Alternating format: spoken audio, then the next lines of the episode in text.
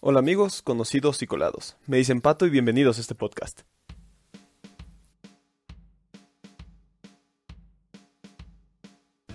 Hoy, cumpleaños un gran personaje de la cultura pop.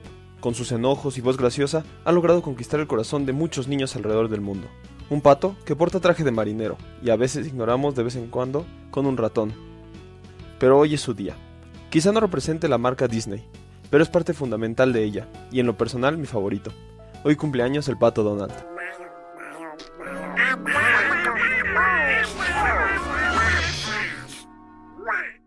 Es por eso que en su cumpleaños le haremos un episodio especial. Digo, este programa se llama Me dicen pato. ¿Cómo no hacerle un homenaje? 86 añotes cumple Donald. Su primera aparición fue en la animación Sinfonías Tontas y la Gañita Sabia el 9 de junio de 1934, aunque es mencionado en un libro de historias de Disney del año de 1931. De ahí cobró popularidad y consiguió su primer papel protagónico el 9 de enero de 1937, en la animación Don Donald. Le hizo sombra al jefe. Así es, Donald llegó a ser tan popular en el año de 1949 que superó a Mickey Mouse, convirtiéndose en la estrella de Disney. Antes de 1941, Donald ya había aparecido en 50 animaciones aproximadamente, pero entre 1941 y 1965 ya había protagonizado más de 100. De hecho, el pato ha protagonizado más películas que el ratón. Mickey Mouse ha aparecido en más de 130 producciones de Disney, pero Donald lo ha hecho en más de 150. ¿El pato Donald recibió un Oscar? Más en específico la cinta que protagonizó, Der Führer's Face, o El rostro del Führer en español, se llevó el premio de la Academia a Mejor Cortometraje de Animación en 1943.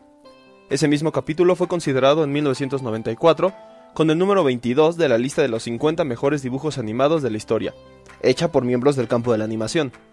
El capítulo enigmático es una propaganda americana hecha durante la Segunda Guerra Mundial, y muestra a Donald en un escenario de pesadilla que trabaja en una fábrica de la Alemania nazi.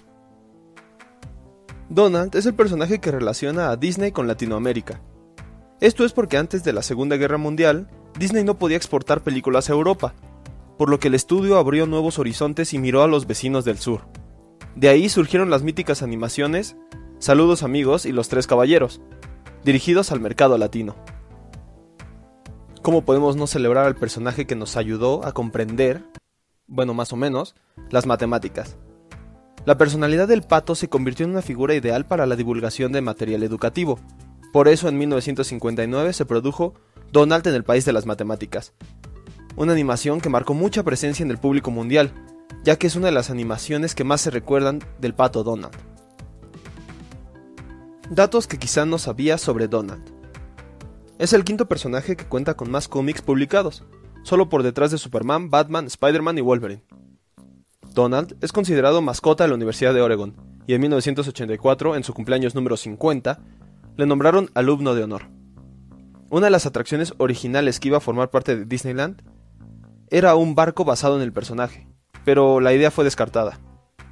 El nombre completo de este personaje es Donald Fauntleroy.